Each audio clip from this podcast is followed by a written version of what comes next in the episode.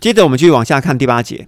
另外，约翰我写一条新的命令给你们犹太人，好，在他啊，就是在耶稣基督了，是真实的，在你们的也是真实的。哦，其实我觉得这个翻译有问题。这样子讲，谁听得懂？这句话我来另外翻译一下。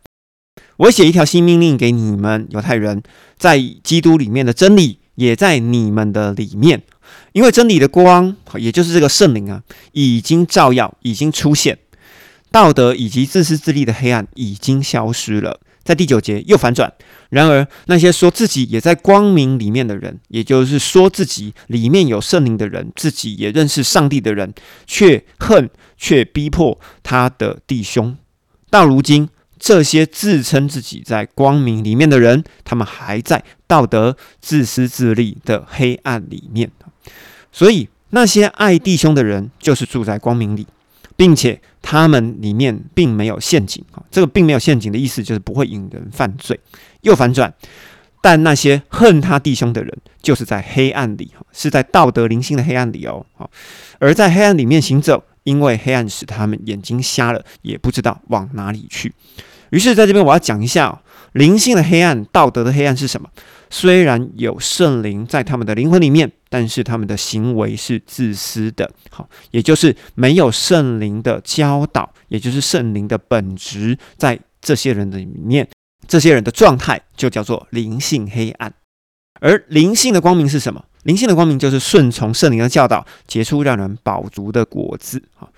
我们要明白，每个基督徒都需要在道德的上面要成为一个榜样，就如同保罗曾经在提多书第一章提到的，还有彼得在彼得前书第五章提到的，所有的长老、监督、执事都要做道德行为的榜样，因为法律是道德的底线，我们一定要知道这件事情基督的律是道德律，而不是法律，千万不要忘记了哈，是道德律，不是法律。因为呢，如果有一个男人说自己绝对不犯法，这个男人可能是个渣男。好，我们来意会一下这句话哈，我觉得非常有道理。于是我要说，圣灵的教导真理，如果不在这些假教师跟假弟兄的里面，这些人的灵性里面是黑暗的，请问这些人可以得救吗？好，这是一个很好的问题哦，大家想一下整个逻辑概念哦。于是我要延伸了，肉体是一个感知器啊。当肉体的感受带出的行为，会影响灵魂的意志以及决定吗？在这里要再延伸哈，再挖进去一个延伸问题，就是耶稣有神性是大家都知道了，但是耶稣有人性吗？哎，好，大家要想一想哦，大家要想一想哈，这是一个连续三个问题，大家要来归纳一下，这三个问题都要成立，这样才算数哈，不能说哎，我单对第一条，单对第二条，或单对第三条，这是不行的，这三条都要成立哈，大家来想一下答案。而在十二节，约翰又继续插入你们原本就知道的事情，约翰继续讲，孩子们，我写给你们犹太人这封信啊，因为罪。借着，也就是透过耶稣基督的名，你们犹太人不相信耶稣基督的罪，或者是说杀了耶稣基督的罪，就得了赦免。至于犹太人的罪是什么呢？请听上一集哈，上一集已经讲得很清楚了。而第十二节这边讲的逻辑，其实就是因信称义的逻辑。好，那这因信称义的源头是在创世纪的第十五章。亚伯拉罕相信了上帝，上帝就算亚伯拉罕成为义人，好，就是你信他就成为义哦，好，而不是像雅各书的第二章所提到的，亚伯拉罕要献上以撒为祭，要因为行为才能够成为义，好，这个是错误的逻辑哈，这是错误的逻辑，因为要成为义，只需要相信就可以成为义了。我们在这里必须要搞清楚圣经在这里的原则。而我们为什么会成为义呢？因为赐下圣灵的都是同一位。好，我们从哥林多前书的第十五章四十五节，以原文的翻译哦，好，是以原文的翻译。保罗是这样写的，经上也是这样写的。首先的人亚当成为生命的活人。好，亚当成为生命的活人，就是因为上帝在创世纪的第二章向亚当吹了一口气嘛。吹了一个这口气之后，亚当成为有了生命的活人，而末后的亚当也赐下了圣灵，使人得到生命。什么叫末后的亚当？末后的亚当就是末日之后的亚当，好，也就是末日之后的第一位，啊，也就是末日之后的房角石，也就是末日之后的基督，赐下了圣灵，使人得着生命。接下来我们看第十三节，约翰是以对句的方式来对收信者说话。父老们，我写信给你们，因为你们认识从起初的那一位，也就是旧约的上帝，也就是新约的基督。少年人，我写信给你们，因为你们胜了那邪恶的世界，或者是邪恶的撒旦。第十四节继续对句，孩子们呐，我写给你们，因为你们已经认识了父，也就是认识了新约的真理的源头，也就是圣灵。父亲们呐，我写信给你们，因为你们已经认识了从那起初的，好，也就是旧约的上帝，也就是新约的耶稣。年轻人呐，我写给你们，因为你们有强壮的灵魂。上帝的话，也就是上帝的诫命，也就是上帝的真理，已经留在你们的里面，使你们已经胜过了邪恶的假教师，或者是敌基督。第十五节。不要爱世界，也不要爱属于世界上的事情。若有人爱世界，也就是自私自利，也就是只为了自己。父的爱，也就是圣灵的本质，也就是圣灵的真理，就不在这些人的里面。因为每一个在世界里面的事情啊。肉体的贪欲和眼睛的贪欲和生活的骄傲，不是出于父哈，也就是不是父的本质哈，也就是不是真理，不是圣灵的教导，而是出于世界的教导，也就是出于撒旦的教导。然而，世界与他的贪欲终将会消失，但是实行上帝旨意的人将要持续到永远。这就是今生、死亡以及永生的概念。这也许有一天我们可以来讲一下哈，但是今天不讲哈。继续看第十八节。因为保罗、彼得、约翰都认为耶稣基督马上就要来，于是约翰就说：“孩子们，现在就是末世的时光了，就像你们曾经听见那敌基督的人要来了。现在有好些有一些敌对基督的人已经出现了，由此我们就可以知道，现在就是末世的时光了。”于是，在这边我就需要说明一下，约翰、保罗跟彼得认为假教师、假先知就是敌对基督，就是敌基督，所以末日马上就要来喽。好，现在他们那个时间里面，就是已经处在末世的时光里面喽。但是我们会知道，在西元的七十年，罗马将军提多火烧了耶路撒冷城的圣殿。在西元八十年到一百年之间，也就是在约翰写信的时候，并没有圣殿在耶路撒冷城。但是呢，我们可以由圣经当中可以知道，最后的七年需要有圣殿才能完成假先知以及敌基督的工作。我们可以参考但以书第九章以及马太福音的二十四章。那造成耶路撒冷、造成迦南地荒凉的可憎者，要站在圣殿，哈，也就是站在不该站的地方，要立了一个像，并且要暂停献祭。于是，在当时，哈，也可以说今天的敌基督。也就是敌对基督的人，也就是反对基督的人，才是敌基督啊。而末日的敌基督呢？好，是另外一回事哦。末日的敌基督是造成荒凉的可憎者。所以，我们在这里必须要把约翰、保罗、彼得认为的敌基督，还有末日会出现的敌基督，我们必须要把它分开来。这个在上一集曾经也讲过了。接着第十九节，我们继续。约翰说：“当时候的假教师以及敌基督，他们是从我们中间出去的，却不属于我们。因为属于我们的，就一定在我们当中，哈，就是与我们同在的。”继续反转，约翰继续讲：“但是这些假教师、敌基督，并不与我们同在啊，因为呢，我们的目的跟他们的核心目的都是不一样的，就为了要显示这些人都不属于我们。”我们自己已经从了圣者那里受了恩高，哈，这是你们都知道的事情。那这个恩高是什么？也就是圣灵的高抹，也就是圣灵的内住啊，哈，其实都是一样的。那约翰在这边，他其实是想表示什么呢？虽然这些假教师跟敌基督都是出于约翰。好，这一群人，但是呢，他们的行事作风、他们的道德理念与我们是不同的，他们就不属于我们。所以我要告诉大家的是，敌人总是在自己的阵营里面，哈，这种东西就叫做往内互打。好，往内互打，在台湾呢，我们以政党来看，就是国民党里面呢就会分新党，哈，跟亲民党；而民进党里面呢就会分台联跟建国党，哈，这种东西就叫做往内互打。敌人总是在自己的阵营里面，所以我们就要看呢，超等使徒、假使徒。这些人是不是也在约翰他们同一个阵营里面呢？好，我们就自己想一想啊。第二十一节继续，约翰，我写信给你们，不是因为你们不认识真理啊，就是因为他们已经认识了真理，并且呢，知道一切谎言都不是出自于真理。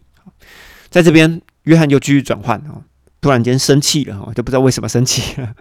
当然，在此就是有可能有人认为约翰是个说谎者哈。于是，在二十二节，约翰就说：“然而，谁是说谎者呢？好，这个潜台词就是说，是我们是说谎者，还是他们是说谎者呢？好，你们在说谁？不就是那些不认识耶稣就是基督的人吗？好，这一句话是关键哦。好，不认识耶稣就是基督的人，那些不认识圣灵，那些不认识父以及其中的那一位的人，就是敌对基督的人。”当然，有人就会把这句话套在我的节目里面了。哈，那些不认识父，哈，以及不认子的人，哈，那就是敌基督的人。有人就会认为说，我的节目就是敌基督。哈，所以请大家听清楚，哈，到底约翰在这边原本的意思是什么？我们是从前面一直连贯到这里来，我们是从保罗书信、彼得的书信，然后到约翰的书信，一路连贯到这里来，我们的概念是完全没有变的哦，绕来绕去，好像在兜圈圈一样，都在讲同一件事情。我们是没有断章取义的哦，请各位要搞清楚，在约翰这个时代里面，他讲的敌基督到底是什么？好，不清楚的，请听上一集。好，我们继续往下念二三节，凡不认识其中那一位的。就没有圣灵，承认其中那一位的就有圣灵，很简单概念嘛。不承认基督的圣灵就不与你同在嘛，承认基督的圣灵就与你同在，就这样子而已，就是那么简单的啊，没有那么复杂啦。二十四节我们继续，你们从起初，你们从原本就听见的，要留在你们里面。什么叫起初？什么叫原本？原本就是保罗第一次宣教的时候，到加拉太地区讲讲讲讲过那个东西。就要留在你们这群人的里面啊！加拉太书其实是保罗第四次讲，第四次讲阴性称义，所以阴性称义其实是非常重要的事情。那为什么要一直强调阴性称义？其实就很简单嘛，要跟行为称义做个区隔，要跟行为称义做区隔。那谁在讲行为称义啊？就是雅各书第二章啊，就是这么简单的事情啊。所以。不要一直把雅各书第二章说要用行为来证明你的义，好，要用行为来证明你的相信。单以文字这句话来讲没有错，好，但以文字这句话，我们会认为雅各讲是对的。可是你要对照前后文啊，还有对照雅各在加拉太书里面，还有使徒行传里面，雅各到底干了什么好事？我们才能够来定义雅各书的第二章，用行为来证明你自己的义，来用行为证明你的相信这句话的意思，这句话的本意到底是什么？好吗？脑子要清醒一点哈，拜托。好，好，我们继续往下看。若从一开始我们就听见保罗所说的话，就要留在你们里面哦，你们也要住在其中的那一位的里面和父的里面，也就是要与父。要与基督成为一体，要成为团契，哈，一样的哦，都是一样的哦，都是一样的概念。于是我们就会知道，初代教会传阴性称义的困境在哪里，就是在哥林多后书第十一章，假教师、假弟兄、假使徒、超等使徒，一直在保罗的后面收割保罗所传的新信徒。所以这个节目就是一直要来匡正大家的概念，哈，到底初代教会发生了什么事情？他们为什么写这些书信？到底什么人使什么人走歪了？我的节目最重要的目的就是要带着大家来厘清这个概念。好好，我们继续二十五节。因为因信称义，因为圣灵内住，因为与基督团契成为一体，就是基督他应许给我们的永生啊。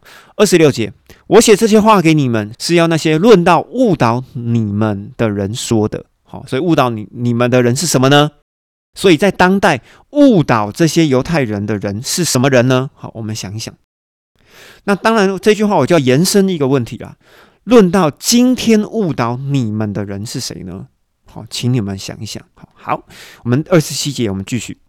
而你们从基督他所领受的恩惠，好，也就是圣灵，留存在你们的里面，而且呢，不需要有人教导你们。好，再讲一次，而且。不需要有人教导你们，因为呢，人会把你们给带歪了。好，而这个恩高是真实的，不是谎言，而且要照着这个恩高，也就是这个圣灵教导你们，你们要住在基督的里面，一如基督他的恩高，凡事都教导着你们。所以我们要参考约翰福音的第十四章，耶稣说圣灵会亲自的教导你们。会亲自的教导所有的使徒、所有的信徒。所以我要再三的强调，圣经一定要自己看，因为圣灵会亲自教导你，好吗？我们来重点整理一下：犹太人除了杀基督以外啊，加上不承认耶稣就是基督，共两个罪名啊。那因为不承认嘛，所以使得十字架的赎罪祭无效，罪责就必须要自负。基督呢是犹太人与父中间的中保，而基督是上帝的本身，基督就成为圣灵以及人之间的中保。在此，我们要稍微说明一下，耶稣是犹太人以及父之间的中保。父并不是指上帝哦，父是指圣灵。所以我们也拿了摩西当做中保的例子，告诉大家。中保不是甲方，也不是乙方，它一定是丙方，哈，也就是第三方。既然基督是第三方，他就成为圣灵以及人类当中的中保，也就间接的说明了父就是圣灵，圣灵就是父。在这集里面，我们也提到了十字架有七种功能，哈，包含了赎罪祭、天国不降临、断开律法、拆毁隔断的墙、收回阴间权柄、赐下圣灵，并且作为背题的示范。而用福音书回推到生命记，上帝给我们的社会责任其实是不变的。如果我的口说认识上帝，就要以是否按照耶稣基督的诫命，是否引人进入陷阱，来判断圣灵的教导以及圣灵的内涵是否就在我的里面。而保罗、彼得、约翰当下，其实他们一直认为末日已经接近了。今天就处在末世的里面，但是末日的先决条件是敌基督跟假先知必须要站在重建的圣殿前，必须要坐在重建的圣殿里，才是最后七年的开始。而彼得与约翰都强调保罗所说的阴性称义。这个才会使圣灵内住，使得我们有今生之后永生的盼望。于是要告诉大家，如果你没有好好去看过加拉太书的，请你好好的看过，千万不要再去翻注释书了。注释书没有办法帮助你哦，因为刚刚有提过了，圣灵会亲自的教导你。好，犹太人不需要其他人成为教导，好，包含我的教导都不是圣灵的教导哦。好，要圣灵亲自的教导你，好吗？